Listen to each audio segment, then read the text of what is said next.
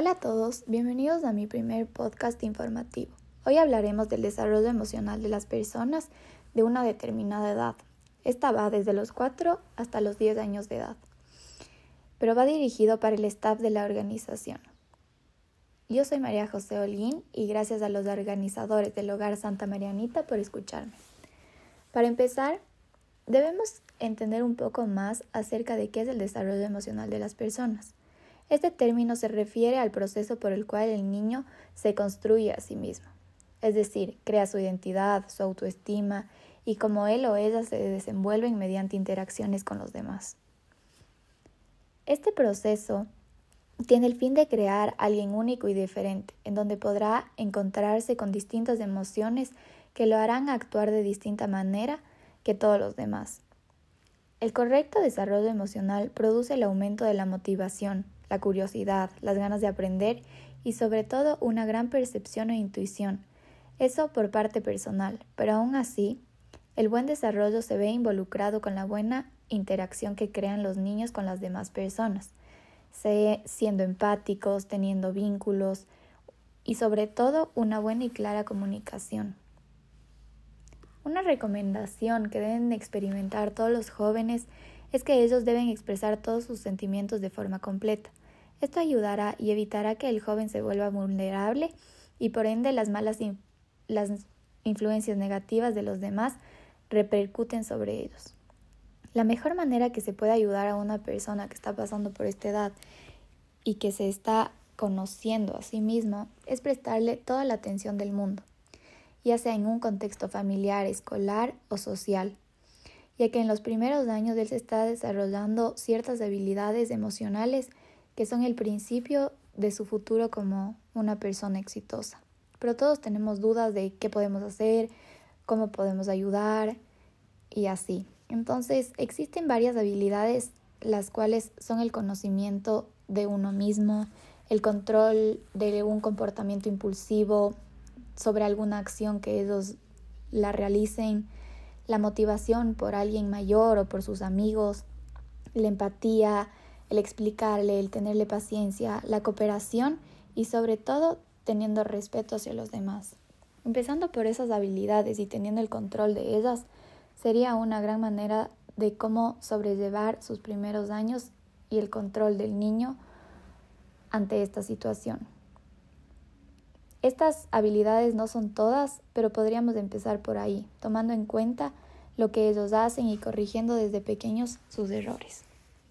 En este caso, ya que los niños no tienen padres quien los guíen, que son la primera imagen de quien tenemos cuando nacemos, eh, sería un poco más difícil para, para esta organización, pero no es imposible, ya que ellos crean un ambiente de familia y hogar, en donde ellos también pudieran expresar todo lo que sienten, pero es necesario que exista una persona madura y formada quien los escuche, quien los guíe, y quien los comprenda para que ellos desde sus primeros días de crecimiento eh, tengan esta afinidad con esa persona.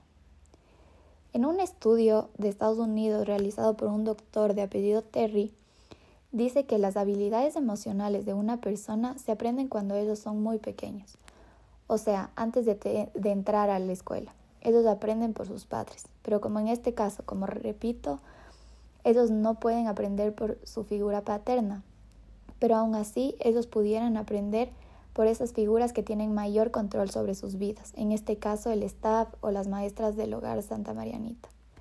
Por eso es muy importante que estas personas que están a cargo y a cargo de los jóvenes niños creen un ambiente de confianza para ellos. Los educadores podrían empezar prestando mucha más atención, una atención plena hacia sus alumnos, leerles cuentos, leer las tareas con ellos, o pequeños artículos, ya que marcarían una gran diferencia. De igual manera, pudieran pedir a sus alumnos que expresen sus emociones y sentimientos y ser un buen ejemplo para ellos, ya que si ellos no se quieren abrir ante toda la clase, sería bueno que los profesores empiecen realizando esta actividad y los niños se sentirán más a gusto. De igual manera, es sumamente importante tener un carácter positivo ante esta situación, y transmitir eso, ya que los niños van a sentir esa confianza y esa buena actitud por parte de la maestra o del maestro. Y por último, pero no menos importante, ser muy pacientes con ellos, ya que ellos están en un proceso de aprendizaje. Ellos están conociendo a uno mismo, ellos no saben de dónde vienen ni, ni de dónde son, ya que ellos no tienen padres en quien apoyarse y en, y en quien crear un refugio. Entonces, a la final, lo único que tienen son sus educadores. Autores especializados sobre este tema de desarrollo emocional reconocen que el atender a los niños sobre este tema es una necesidad que todos los educadores deberíamos cumplir. Los niños aprenden a expresar sus emociones como lo hacen los adultos más cercanos. En este caso, los educadores, por falta de los padres, la serían. La falta de afectividad cognitiva de estos niños la tienen que recibir a través de las personas que estén a cargo de ellos. Es por eso que como profesores, ellos son su influencia modelo, por así decirlo, lo que beneficia el crecimiento intelectual de ellos. No solo su crecimiento intelectual, sino también su emocional. El segundo punto que mencionan estos autores es que el ambiente en el cual los niños crecen, se desarrollan, debería ser un clima social fomentado por la cordialidad, el respeto, la comprensión, la confianza y sobre todo mucha comunicación. Y por último, el, último punto que mencionan estos autores es que el material que se presenta en las clases de los niños debería ser de gran ayuda para poder aprovechar ese momento de trabajo en donde ellos podrían realizar test proyectivos o pruebas especiales con ayuda, con ayuda de una psicóloga para poder guiarlos eh, si es que tienen alguna duda o qué está pasando en ese momento de su vida, ya sea algo más específico, si es que algún niño tiene algún problema psicológico, los, los educadores podrían ayudarlos de mejor manera. Como recomendación al hogar Santa Marianita, propongo que promuevan la conciencia del desarrollo emocional, y no solo al hogar Santa Marianita, sino a todas las escuelas, colegios y centros para ayuda de niños. Estos niños recibirán mucha ayuda ahorita, pero también en su futuro, ya que ellos crearán y mm, crearán su madurez y su desarrollo con todo el aprendizaje del mundo para poder tener un resultado excelente de unos niños bien formados y sobre todo que tengan una buena convivencia con todos los demás en este lugar.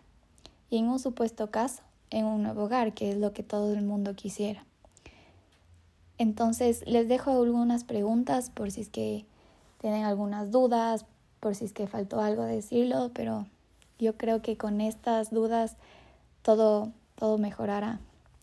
Si un niño no sabe expresar sus emociones, ¿no creen que sería más fácil tratarlos de ayudar?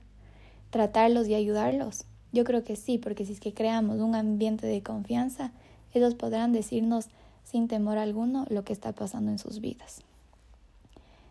De igual manera, si es que ellos son grandes comunicadores, será más fácil que, que se adapten a su nuevo hogar, ¿no?